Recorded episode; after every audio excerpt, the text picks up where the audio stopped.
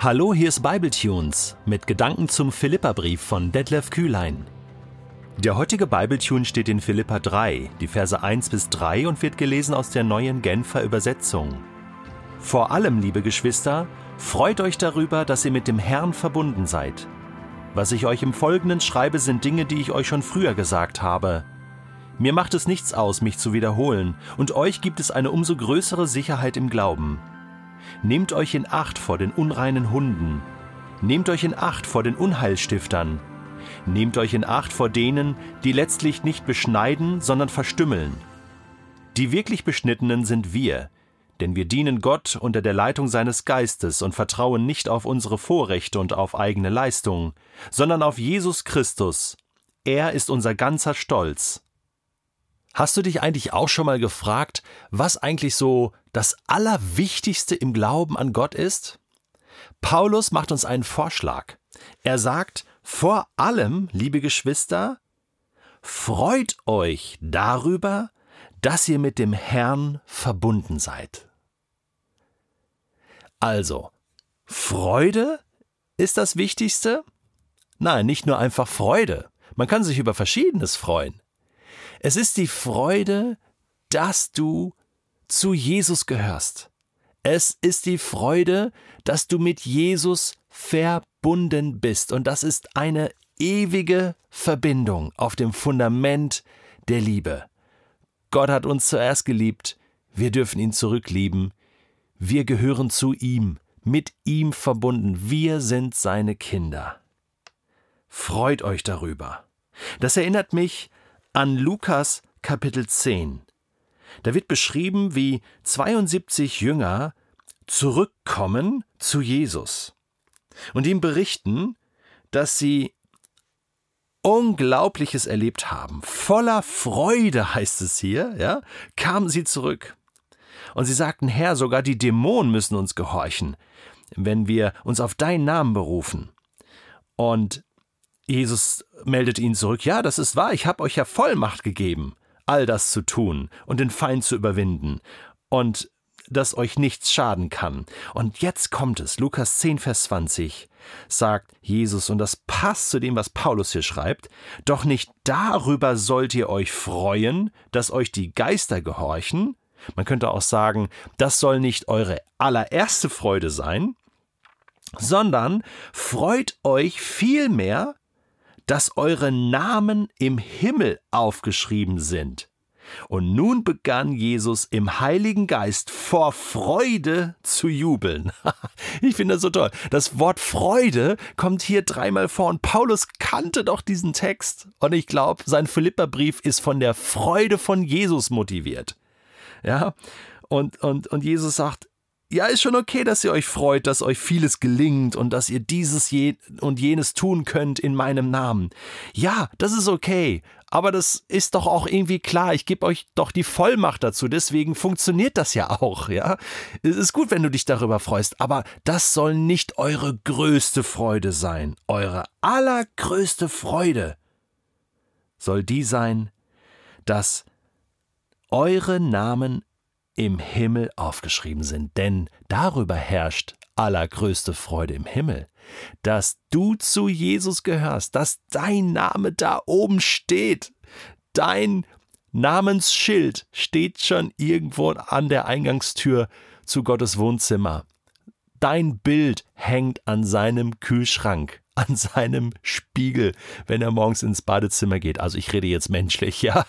Verstehst du? Freu dich darüber. Das ist das Wichtigste. Und diese Freude kann dir niemand mehr nehmen. Und Paulus gebraucht ja dieses Wort Freude 16 Mal im Philipperbrief. Wir haben schon darüber gesprochen.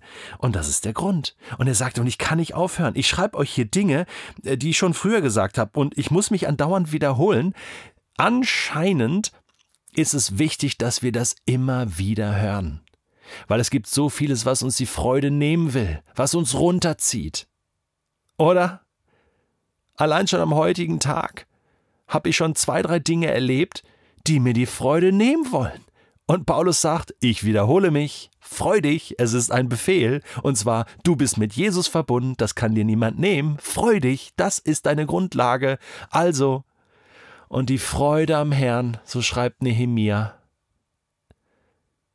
ist unsere Kraft. Da liegt so viel Kraft drin. Brauchst du Kraft? Dann lass dir diese Freude wieder schenken und erfreue dich an deiner Beziehung zu Jesus. Ab Vers 2 in diesem Kapitel kommt plötzlich ein neuer Ton. Irgendwie wird es jetzt ernst. Nehmt euch in Acht vor den unreinen Hunden, schreibt Paulus. Und man denkt sich, was ist da los? Wer ist denn das? Wer sind denn diese unreinen Hunde? Normalerweise, ähm, Paulus ist ja Jude, äh, für einen Juden ist ein unreiner Hund, das sagt schon das Wort unrein, ähm, Hund, ja, was ist unrein? Unreine Speise, unreines Leben. Natürlich, das sind die Heiden, also die Nichtjuden. Das sind eigentlich die werden im Judentum quasi als Hunde bezeichnet. Ein bisschen abfällig, aber sie sind unrein, sie halten sich nicht an die Gebote, sie sind unrein. Aber jetzt fragt man sich ja, vor wem sollen sich die Philipper in Acht nehmen? Ich meine, die Philipper selbst sind ja Heiden. Und die sollen sich jetzt vor anderen Heiden in Acht nehmen? Das ist ein bisschen komisch, oder? Nehmt euch in Acht vor den Unheilstiftern. Was wird denn hier für ein Unheil gestiftet? Nehmt euch in Acht vor denen, die letztlich nicht beschneiden, sondern verstümmeln? Und im weiteren Textverlauf, auch Kapitel 3, wird deutlich, nein, nein, Paulus meint jetzt nicht die Heiden, sondern er meint Juden also eigene Volksgenossen. So auch die neue Genfer Übersetzung hier mit einer Anmerkung am Textrand und es ist toll, dass man auch Bibeln hat mit guten Erklärungen. Bei den gesetzestreuen Juden ist das Wort Hund ein Schimpfwort für Menschen, die das Gesetz Mose nicht befolgten und daher als unrein galten. Okay, aber jetzt Paulus hingegen bezeichnet mit dem Ausdruck diejenigen jüdischen Lehrer, die von den Christen forderten, das ganze mosaische Gesetz einzuhalten, um Gottes Anerkennung zu finden. Aha, also er dreht das quasi um und sagt, jetzt sind hier Juden gemeint, aber nicht einfach alle, sondern einfach die Juden, die ohne Jesus unterwegs sind, ja, und oder vielleicht sogar auch mit, aber auf alle Fälle von den Heiden, Christen jetzt erwarteten, ihr müsst euch auch in allen Details an die Tora halten. Und Paulus sagt, das ist Blödsinn. Damit, und das hatten wir schon auf dem Apostelkonzil diskutiert, das war so im Hinterkopf von Paulus, Apostelgeschichte 15, damit äh, laden wir den Heiden nur unnötig Lasten auf. Das ist nicht die Idee. Die Tora, die Erfüllung der Tora, das ist den Juden, dem jüdischen Volk gegeben. Mit dem Sinai-Bund. Ja, das ist quasi unsere Aufgabe, sagt Paulus. Ja, aber das dürfen wir nicht den Heiden auferlegen. Auf keinen Fall. Ja, nehmt euch in Acht vor diesen, die euch zusätzlich belasten wollen mit dieser Aufgabe. Und er schreibt, Vers 3, die wirklich Beschnittenen, ja, die Beschneidung im Alten Testament am achten Tag nach der Geburt, ähm, drückte ja aus, du gehörst jetzt durch diesen Bund zum Volk Gottes. Also ein, das galt den Juden, das galt dem Volk Israel. Wir lesen das zuallererst bei Abraham und seinem Sohn Isaak und Ismael, die Beschneidung. Die wirklich Beschnittenen, sagt Paulus, sind wir also. Heidenchristen und er als Jude, der an Jesus glaubt.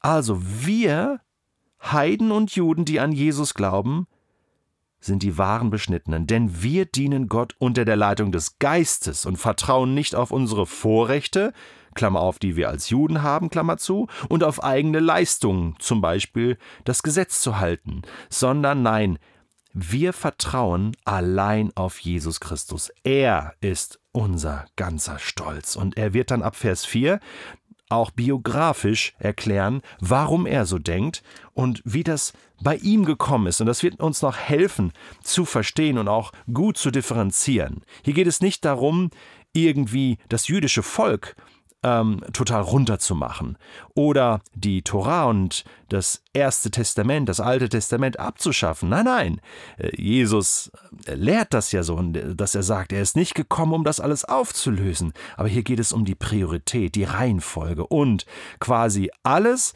ähm, was uns begegnet und wo Menschen sagen, ja, ja, Jesus ist schon gut, aber du brauchst auch das noch und jenes noch und neben Jesus noch viel mehr. Und nicht Jesus allein reicht. Und da sagt Paulus jetzt, das ist Unheil. Hier wird Unheil gestiftet. Also statt Heil in Jesus kommt hier Unheil, weil nicht Jesus im Mittelpunkt steht, sondern plötzlich das Ganze drumherum. Ja, die Gebote, die noch drumherum gemacht werden. Und Jesus ist doch gekommen, um all das zu erfüllen und einen neuen Weg mit ihm aufzuzeigen. Und so sagt Paulus eigentlich in diesen drei Versen, freue dich über deine Beziehung zu Jesus und sei dir gewiss, diese Beziehung zu Jesus, das reicht. Christus ist unser ganzer Stolz.